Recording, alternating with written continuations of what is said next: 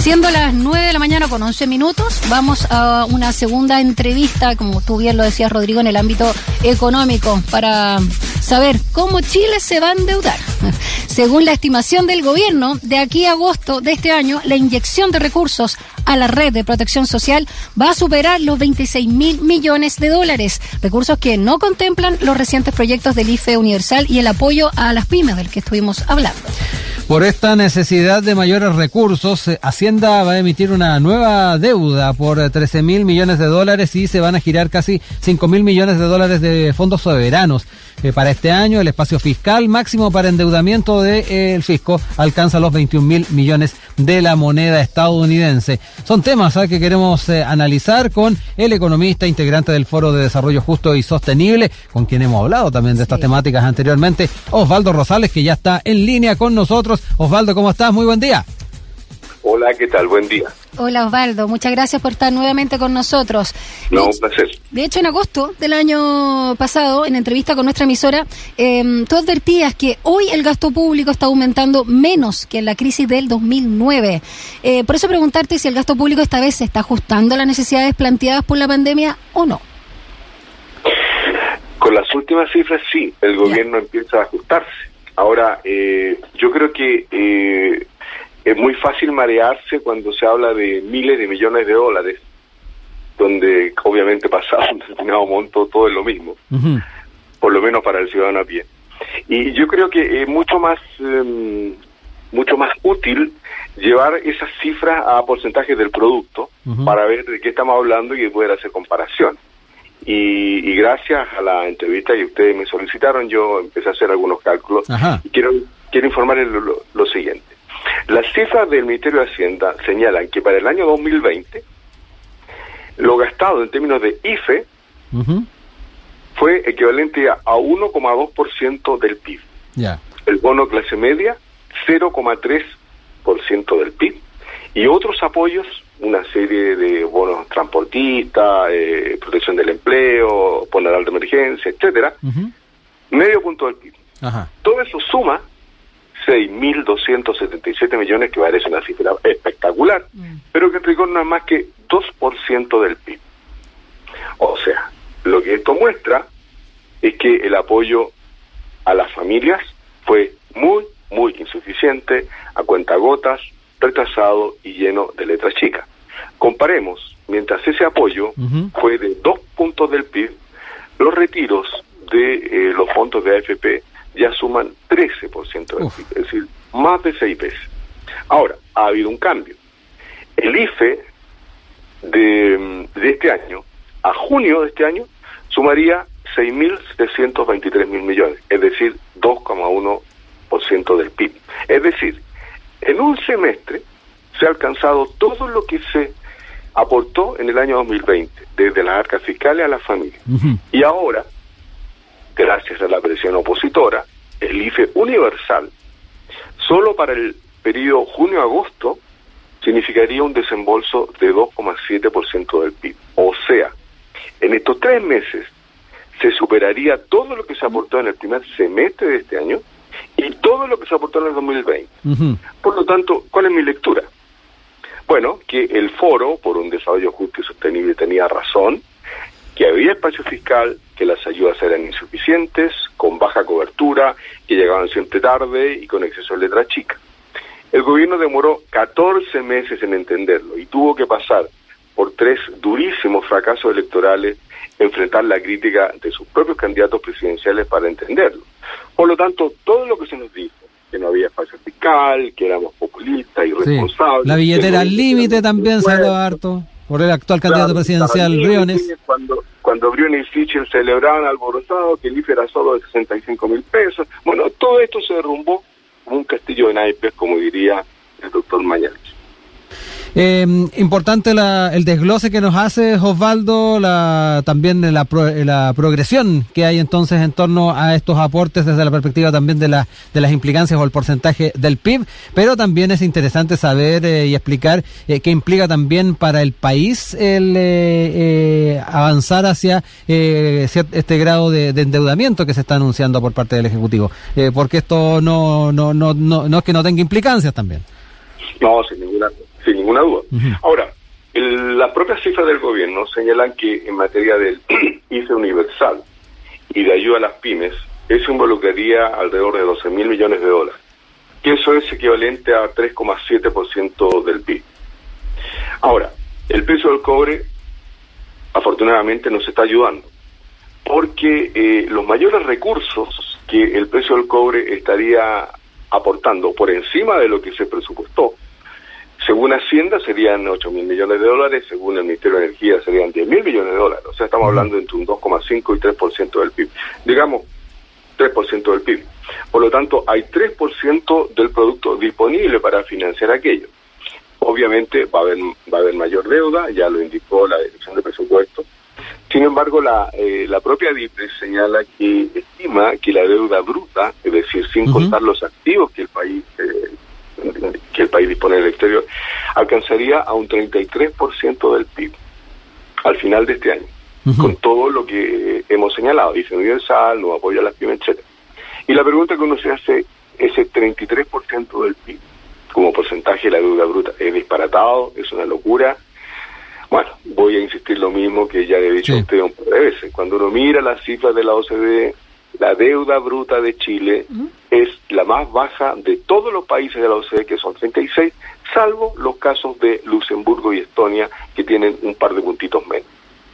Y cuando uno incorpora los activos de que dispone el país en el exterior, el Fondo de Estabilidad Económica y Social, el Fondo de Reserva de Pensiones, bueno, eh, la situación es, la misma. Chile está entre los países con menor deuda pública bruta y neta respecto del producto, por lo tanto, ese 73% del PIB no debiera asustar a ninguna persona sensata, a ningún economista sensato, salvo aquellos que piensan que todo lo que haga el Estado es perverso y que el Estado es el problema y por lo tanto hay que checar al Estado y hay que rebajar impuestos para lo, que los, privados inviertan, que es lo que no acontece en este tipo de crisis. Sí. Perdón, Daniela. Agrego, sí. agrego, un, último dato. El, el, el, déficit fiscal para este año es 13,5 del PIB.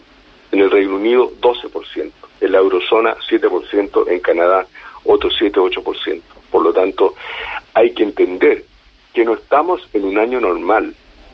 Nadie puede decir business as usual. No, mm. estamos viviendo una pandemia que acontece una vez cada 100 mm. años aproximadamente y que genera una recesión y un dolor a la familia brutal. Por lo tanto, no tiene ningún sentido decir estamos aumentando el gasto respecto a X años. No, esto no es esto es lo más anormal del mundo. Y por lo tanto, hay que actuar en condiciones de emergencia. Extraordinario. Sí. Eh, Daniela, muy breve, eh, Osvaldo, ¿por qué se pontifica tanto con el tema de, la deuda, en, eh, no, solamente en, algunos círculos económicos, sino que también desde unas perspectivas de política económica, más allá de la situación puntual que estamos viviendo actualmente por la pandemia, cuesta el, poder tal vez aventurarse un poco en aumentar el tema de la deuda?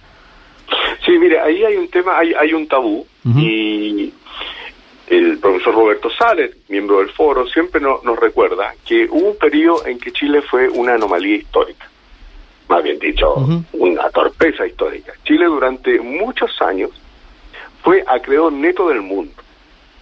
Es decir, teníamos un superávit fiscal y además como teníamos recursos en el, en el exterior, lo que eso significaba es que Chile estaba prestando al mundo. O sea, en el fondo estábamos diciendo, mire, nosotros no tenemos necesidades sociales ni de infraestructura, y por lo tanto estamos dispuestos a colocar nuestros dólares en el mundo para financiar a Estados Unidos, para financiar a Europa, etc. O sea, eso no tiene ninguna lógica. Lo más razonable es que un país en desarrollo tenga un cierto margen de déficit, por supuesto acotado, y, que, eh, que se vaya endeudando. Ahora, obviamente hay límites al nivel de la deuda, pero el, el, nivel actual, ya lo he mencionado, del 33% del PIB, yo diría no hay ninguna dificultad severa en llegar a un 40, incluso un 45% del PIB como deuda en un, en un eh, periodo de dos o tres años. ¿Por qué le interesa tanto a cierto sector de los economistas, que son los que tienen mayor cobertura en los medios tradicionales? Mm. Yo diría, porque en general están desconectados de la realidad, porque creen que Chile es el reflejo de las tres comunas del rechazo, mm. y porque desean descartar a todo evento la posibilidad de cualquier aumento de impuestos porque para ellos los impuestos son una mala cosa. Ellos creen que el Estado tiene que gastar poco, ojalá le baje los impuestos a las empresas, porque ahí viene el dogma, mm. con menos impuestos las empresas van a invertir más, van a crear mm, empleo, van a, vamos a crecer y vamos a ser todos felices. Bueno, eso es lo que se ha desmentido de manera drástica. Y yo quiero agregar que cuando Biden, el presidente de Estados Unidos, va al G7 y propone establecer un piso mínimo de 15% para el, impuesto corporativo, él mismo dice, estamos poniendo fin a 40 años de, regresividad tributaria donde los impuestos a las empresas han caído sistemáticamente en las economías de la OCDE. Y esto es una de las causas fundamentales que explica el incremento mm. en la desigualdad en esos 40 años. Ese es el tema que está detrás. Estamos conversando con Osvaldo Rosales, economista e integrante del Foro de Desarrollo Justo y Sostenible, a propósito de la necesidad también, ¿no? Y la posibilidad de que Chile se endeude para enfrentar la crisis.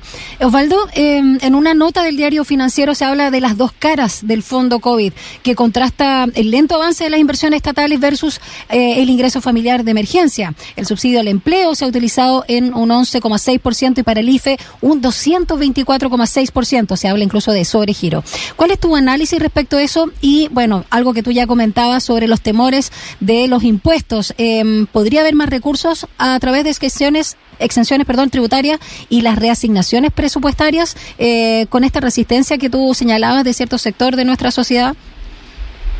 Bueno, hay que recordar que eh, el ministro Biones, cuando decidió dejar de ser ministro, no en candidato, eh, según él había dejado listo el proyecto que abordaría las exenciones tributarias.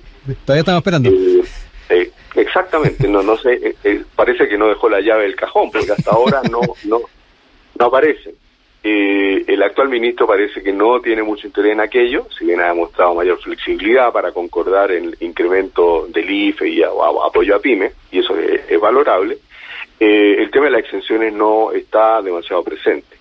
Y bueno, sabemos que allí hay un espacio muy, muy considerable los especialistas lo calculan entre 8 y 9 puntos del producto. Obviamente eso no se puede conseguir de la noche a la mañana, pero uno o dos puntos que se puedan conseguir significarían un alivio muy muy importante, porque además son exenciones que, digámoslo francamente, no están favoreciendo a los grupos de menor ingreso, son exenciones que favorecen a los que más tienen.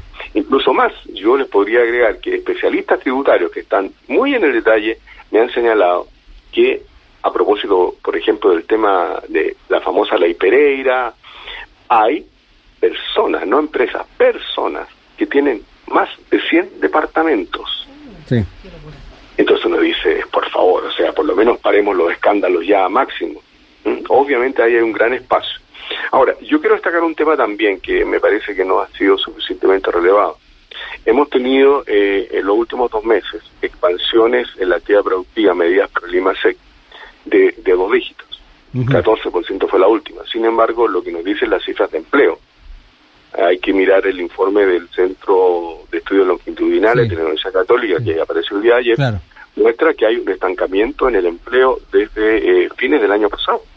Entonces estamos generando, en realidad no es crecimiento, es recuperación parcial de la actividad productiva que se perdió, pero eh, sin empleo, con rebaja incluso en el número de ocupados en los últimos eh, dos o tres meses pero además, y esto es muy preocupante, con un cambio en la estructura del empleo eh, delicada, porque según el centro de la, de la católica que mencionaba, dentro de los empleos recuperados, prácticamente dos tercios corresponden a modalidades eh, vulnerables, precarias. Yo hablo de la uberización de la fuerza de trabajo, es decir, son, son empleos sin contrato o sin ninguna prestación social, sin, sin derecho a cotizaciones, sin seguro de salud, etcétera, y por lo tanto podríamos estar heredando una situación laboral tremendamente delicada, porque nos va a costar volver al, nivel de empleo pre-pandemia y cuando volvamos probablemente lo vamos a hacer con una estructura de empleo mucho más precaria de la que teníamos. Bueno, Osvaldo, eh, muy interesante el, análisis que ha hecho con nosotros, eh, la explicación, eh, también el tema de, los porcentajes del PIB, que obviamente también suelen ser bastante más clarificadores que cifras demasiado estratosféricas, como nos decías al, al, principio. Y bueno, va a ser importante a la luz de todos estos factores que estuvimos conversando, como también se viene la mano para quienes ocupen la moneda en el próximo periodo, que va a ser un tema bien complicado. Osvaldo, que estés muy bien, gracias como siempre por dialogar con nosotros. No, un placer. Gracias, Valdo Rosales. Un abrazo, cuídate.